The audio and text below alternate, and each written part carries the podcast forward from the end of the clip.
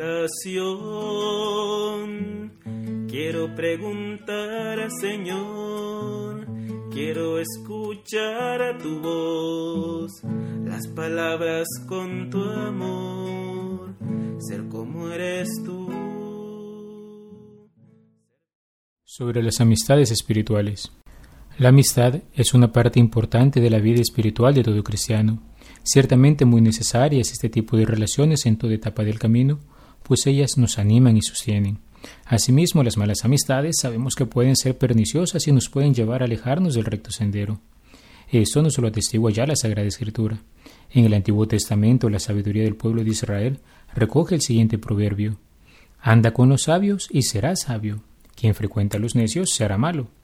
Y en el libro del Sirácides nos dice, el amigo fiel es seguro refugio, el que le encuentra ha encontrado un tesoro. El amigo fiel no tiene precio, no hay peso que mida su valor. El amigo fiel es remedio de vida, los que temen al Señor le encontrarán.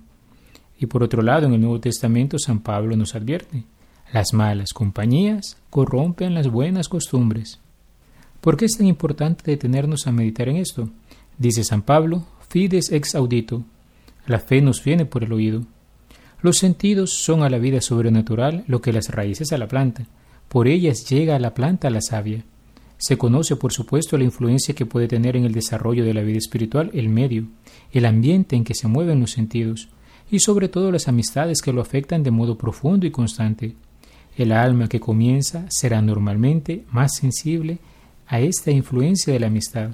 Santa Teresa ya escribía, aconsejaría yo a los que tienen oración, en especial al principio, procuren amistad y trato con otras personas que traten de lo mismo.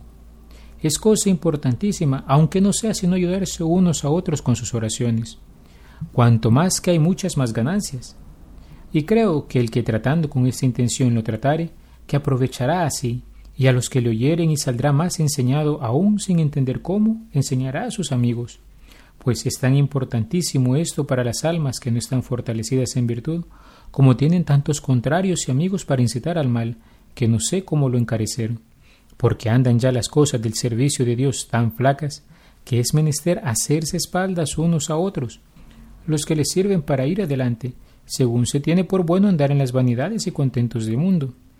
Y para estos hay pocos ojos, y si uno comienza a darse a Dios, hay tantos que murmuren que es menester buscar compañía para defenderse, hasta que ya estén fuertes en no les pesar de padecer, y si no, veránse en mucho aprieto.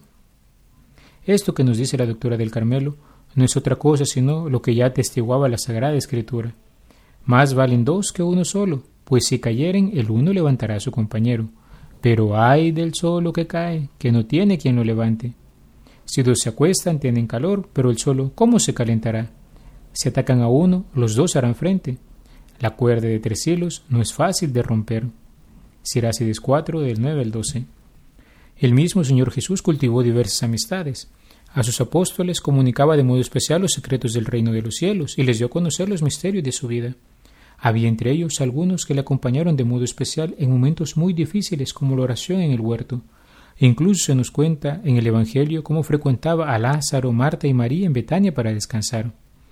Si bien es cierto, muchas veces el punto de partida de nuestras amistades son solamente puntos de vista en común, simpatías naturales o la necesidad de apoyo y desahogo, también tenemos que reconocer que a partir de ahí podemos trascender, podemos elevar nuestras amistades a un nivel más alto, para que de verdad se conviertan en santas amistades.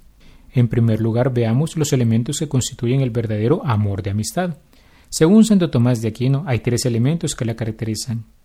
Uno, la benevolencia, cuando amamos a alguien de tal manera que le queramos el bien. Dos, la reciprocidad.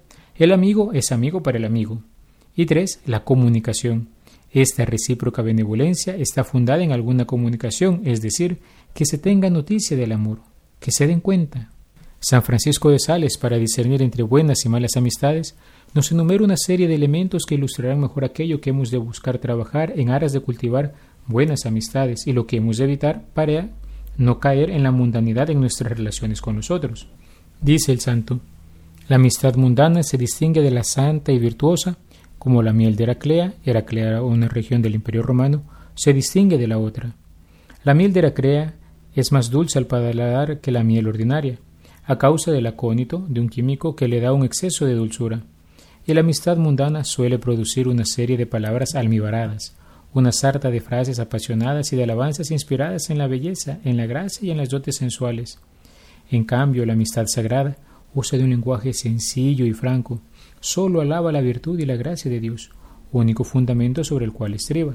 La miel de Heraclea, una vez engullida, produce vértigos, y la falsa amistad provoca trastornos en el espíritu que hacen titubear a la persona en la castidad y devoción, induciéndola a miradas afectadas, halagadoras e inmoderadas, a miradas sensuales, a suspiros desordenados, a ligeras quejas de no sentirse amada, a suaves pero rebuscadas y cautivadoras exterioridades, a la galantería, los besos y otras familiaridades e intimidades indecorosas, presagios ciertos e indudables de una próxima ruina de la honestidad. Al contrario, la amistad santa tiene los ojos simples y castos, sus caricias son puras y francas, solo suspira por el cielo, sus intimidades son para el espíritu, únicamente se queja cuando Dios no es amado, señales infalibles de la honestidad. La miel de Heraclea perturba la vista y esta amistad mundana perturba el juicio hasta el extremo de que los que están tocados de ella creen que obran bien cuando obran mal, y tienen por razones sólidas sus excusas, sus pretextos y sus palabras. Temen la luz y aman las tinieblas, pero la amistad santa tiene los ojos claros y no se esconde, sino que gusta de aparecer ante las personas de bien, Finalmente, la miel de Heraclea llena la boca de amargura de la misma manera, las falsas amistades se convierten y acaban en palabras y en demandas carnales y malolientes, y si no son aceptadas, en injurias, calumnias, imposturas, tristezas, confusiones y celos, que degeneran muchas veces en embrutecimiento y locura. Pero la amistad casta siempre es honesta, cortés y amable por igual, y nunca se muda, sino es en una más perfecta y pura unión de espíritu imagen de la amistad bienaventurada que se vive en los cielos. Introducción a la vida devota de San Francisco de Sales, capítulo 3, número 20. En el campo de las relaciones interpersonales que se viven al interno de toda comunidad, hemos de precavernos de un escollo particular, pues en aras de bien y de un amor de amistad, pudiera existir una desviación de una santa amistad a un afecto desordenado cuando surge en lo que en espiritualidad cristiana ha venido a llamarse amistades particulares. Estas se caracterizan por cierta exclusividad que se busca tener hacia X o Y persona en razón de una afición malsana, que lleva hasta el desprecio de los demás por concentrarse solo en ella. Santa Teresa decía que este tipo de apegos pueden incluso llegar a mermar nuestra relación con el Señor. Escribía a sus monjas, poco a poco quitan la fuerza a la voluntad para que del todo se emplee en amar a Dios hace daños para la comunidad muy notorias, las hace comenzar el demonio para comenzar bandos en las religiones.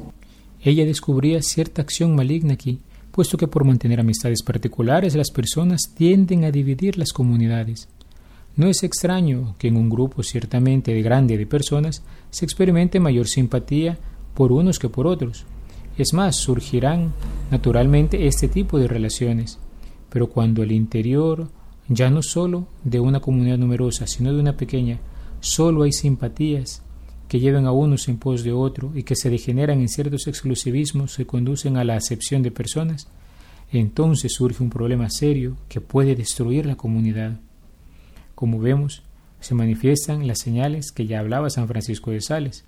Hemos de estar alerta entre nosotros para ver de no hacer de aquello que era una ocasión de virtud una ocasión de caída. ¿Cómo discernir? Recurramos a las palabras de Jesús. Por sus frutos los conocerán. Esto fue lo que hizo, por ejemplo, San Juan de la Cruz, meditando en estos aspectos y a partir de lo cual sacó un principio guía. Cuando la afición es puramente espiritual, creciendo en ella, crece la de Dios.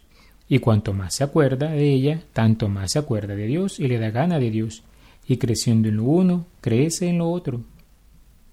Muchos hemos visto cómo las amistades de una persona terminan por influir siempre en su perseverancia en la comunidad.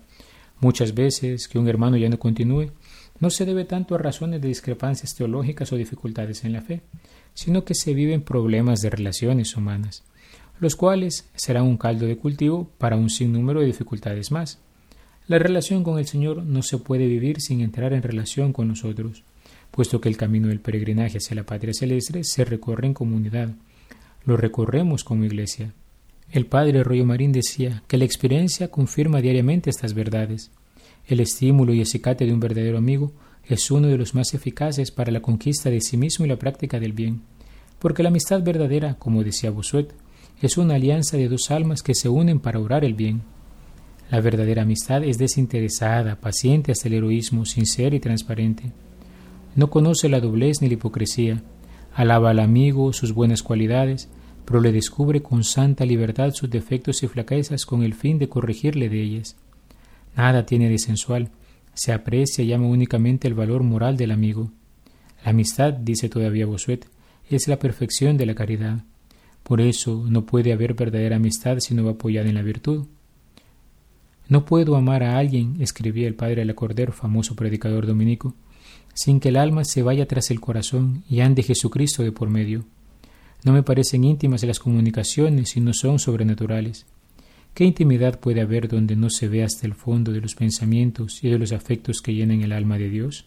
Ya los antiguos monjes del desierto reflexionaban acerca de lo que caracterizaba y podía contribuir a una santa amistad, y cómo, propiamente hablando, sólo es tal aquella que se basa en la virtud. Es más, llegaban a considerar cómo la perseverancia en ella acrisolaba verdaderamente las relaciones entre los amigos, y cómo la no firmeza de ánimo, eventualmente, conducía a un distanciamiento entre ellos. Ya lo decía el abad José, entre todos los géneros de amistad solo hay uno que sea firme y estable, el que tiene como razón última no el favor que concilie una recomendación, ni el valor de los servicios prestados o de los beneficios recibidos, ni cierto contrato u obligaciones de parentesco, sino la sola semejanza de las mismas virtudes. Esta es, digo, la amistad que no puede romper ningún accidente ni destruir el tiempo y el espacio. Esta es la que ni siquiera puede borrar la misma muerte. Tal es la verdadera indisoluble dirección que crece en razón directa de la perfección y virtud de entrambos amigos. Su nudo, una vez se ha formado, no se deshace ni por antagonismos humanos ni por la lucha de voluntades divergentes. Hay más, hemos conocido a muchos en nuestra profesión monástica que tras de haber estado unidos por amor a Cristo con la más cálida amistad, no siempre pudieron conservarla intacta. El origen de su unión era bueno, mas no se aplicaron con igual ardor a mantener uno y otro el propósito que habían abrazado. Su afección era de aquellas que no duran más que por un tiempo efímero, por cuanto no se alimentan de una virtud pareja por ambas partes, sino que se sostiene por un esfuerzo unilateral, es decir, por la paciencia de uno solo. Tal sociedad, por magnánimos e infatigables que seamos en conservarla, queda desarticulada y como condenada al fracaso por la pusilanimidad de nuestro amigo. Y es que las imperfecciones de aquellos que caminan con tibieza a la perfección, por más que las sufren los fuertes y tolerantes, los mismos imperfectos no pueden soportarlas. Mejor dicho, no pueden sufrir que les sufran. Viven en su corazón y están como connaturalizadas con ellos las causas de sus enojos. Por eso no les dejan vivir en paz y armonía. Les sucede lo que a los enfermos imputan a negligencia de los cocineros o de sus domésticos las repugnancias de su estómago enfermizo, y por mucho que se esmeren en atenderles, no dejan de hacer responsables a los sanos de su batimiento morboso, sin percatarse de que éste se encuentre en sí mismos y responde al estado anormal de su salud quebrantada. Por tal razón, como decíamos, el lazo de una amistad fiel y constante sólo puede darse en la semejanza y paridad de virtud, porque el Señor hace habitar en la misma morada a los que son unánimes en sus costumbres. La dirección no puede subsistir sino entre aquellos que tienen un mismo propósito, una misma voluntad, y están de acuerdo en el sí y en el no de sus juicios y opiniones. Si deseáis también vosotros guardar sin ruptura vuestra amistad, procurad extirpar vuestros vicios y mortificar vuestra voluntad propia, y así siendo unánimes en vuestro propósito, no teniendo más que una sola ambición, un solo ideal común a los dos, podréis cumplir con celo el oráculo que colmaba las delicias del alma del profeta. Vean cuán bueno y deleitoso es habitar los hermanos formando una misma cosa. Salmo 132, 1. Podríamos decir que tres son las ventajas que proporciona la verdadera y santa amistad. La de encontrar en el amigo, primero, un consejero íntimo, al que confiamos los problemas de nuestra alma para que nos ayude a resolverlos. Segundo, un corrector prudente y cariñoso, que nos dirá la verdad sobre nuestros defectos y nos impedirá cometer innumerables imprudencias. Tercero, un consolador, en fin, que escuchará con cariño el relato de nuestros dolores y encontrará en su corazón las palabras y remedios oportunos para suprimirlos o suavizarlos. Roguemos al Señor nos conceda la gracia de tener santas y buenas amistades para mayor gloria de su nombre. He sido el Padre Juan Carlos Cuellar desde la parroquia Santa Alicia en Altavista. Que Dios te bendiga. Alabado sea Jesucristo, por siempre sea alabado. Señor, en que te puedo servir. Déjame conocer tu voluntad. Dime, Señor, en ti yo quiero vivir. Quiero saber de ti, saber